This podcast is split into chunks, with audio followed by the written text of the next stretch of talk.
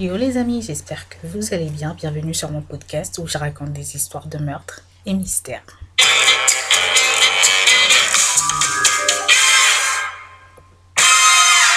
Alors aujourd'hui, nous n'allons pas parler de meurtre, ça ne veut pas dire qu'on va parler d'une histoire joyeuse non plus. Je vais donc vous raconter l'histoire de la famille Turpin. Cette histoire débute avec le mariage de David et Louise Turpin en 1985. Lui avait 24 ans et elle 17 ans. On raconte même qu'il s'est mis à s'intéresser à Louise alors qu'elle n'avait que 10 ans.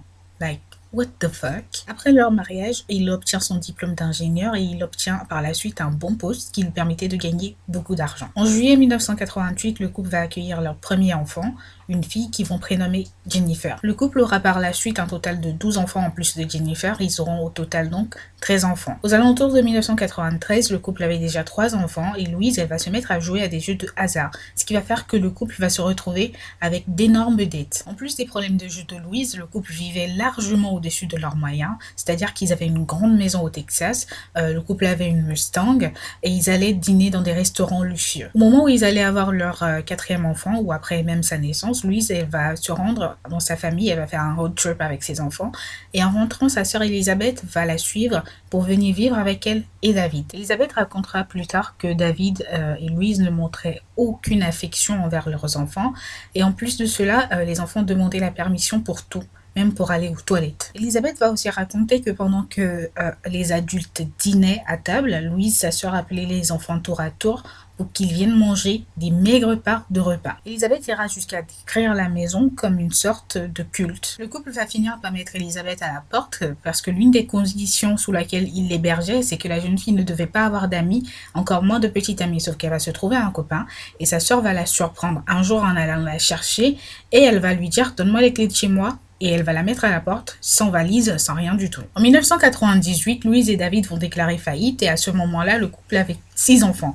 Le couple va se faire virer de chez eux et ils vont emménager dans une petite maison au Texas. À partir de cette période-là, le couple va commencer à interdire à leurs enfants d'aller dehors. Les enfants, du coup, étaient terrifiés du monde extérieur, en plus d'avoir peur de leurs parents. Ils vont aussi retirer leur aînée Jennifer de l'école alors qu'elle était seulement au CE2, sous prétexte qu'ils allaient créer une école la maison. Mais comme vous l'aurez deviné, il n'y aura jamais d'école à la maison. Après une longue période, euh, après avoir enfermé les enfants sur une longue période, le couple faisait euh, des sorties par moment où ils habillaient les enfants tous pareils euh, et ils sortaient, ils prenaient des photos que le couple postait après sur leur MySpace. Pour ceux qui ne voient pas ce que c'est que MySpace, c'était un peu comme le Facebook d'avant. Les photos avaient donc pour but de montrer qu'ils avaient une vie de famille Le problème, c'est qu'une fois dans le quotidien des enfants, euh, les enfants y vivaient en enfer.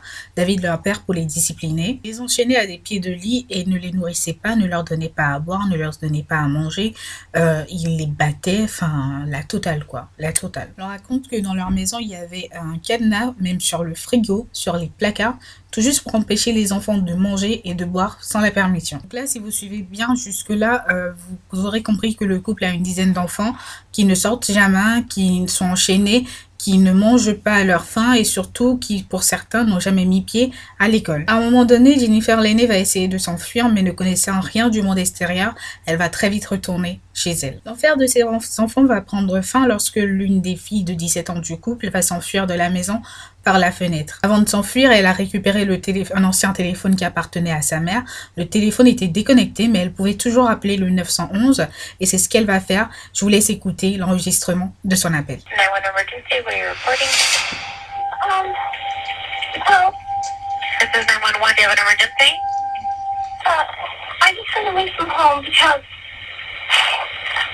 In a family of 15, okay?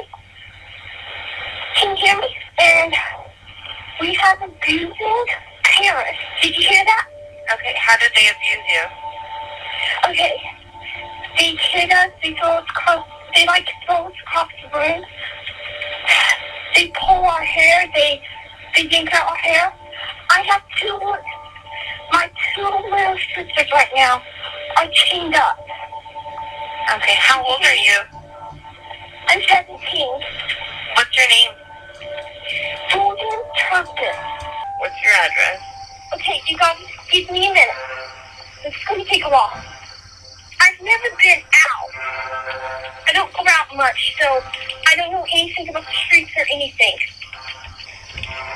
Anybody at the house take any kind of medication? Um, I don't know what medication is. Donc non, vous ne rêvez pas, c'est bien une jeune fille de 17 ans qui a la voix d'un enfant de 7 ans. Tout simplement. En plus de ça, la partie où elle dit je ne sais pas ce que c'est qu'un médicament. Imaginez avoir 17 ans et ne pas savoir ce que c'est qu'un médicament, c'est une dinguerie quand même. Ce qui va donc se passer, c'est que la police va tracer l'appel et ils vont débarquer dans la maison du couple et ils vont arrêter les deux parents sur le champ. Les officiers vont raconter qu'il y avait des déchets partout dans la maison. En plus de ça, il y avait trois enfants qui étaient enchaînés. Par la suite, les enfants seront amenés à l'hôpital où ils seront soignés et les parents, quant à eux, seront inculpés d'abus sur adultes et enfants car leurs aînés à l'époque avaient 29 ans. Et c'est ainsi que le 22 février 2019, oui oui c'est très récent, Louise et David Turpin seront reconnus coupables de 14 chefs d'accusation et seront condamnés à la réclusion criminelle à perpétuité avec possibilité de libération conditionnelle au bout de 25 ans. Et voilà les amis, c'est donc la folle histoire de la famille Turpin. J'espère que vous aurez kiffé. Je vous souhaite une bonne journée, portez-vous bien et faites de bons choix.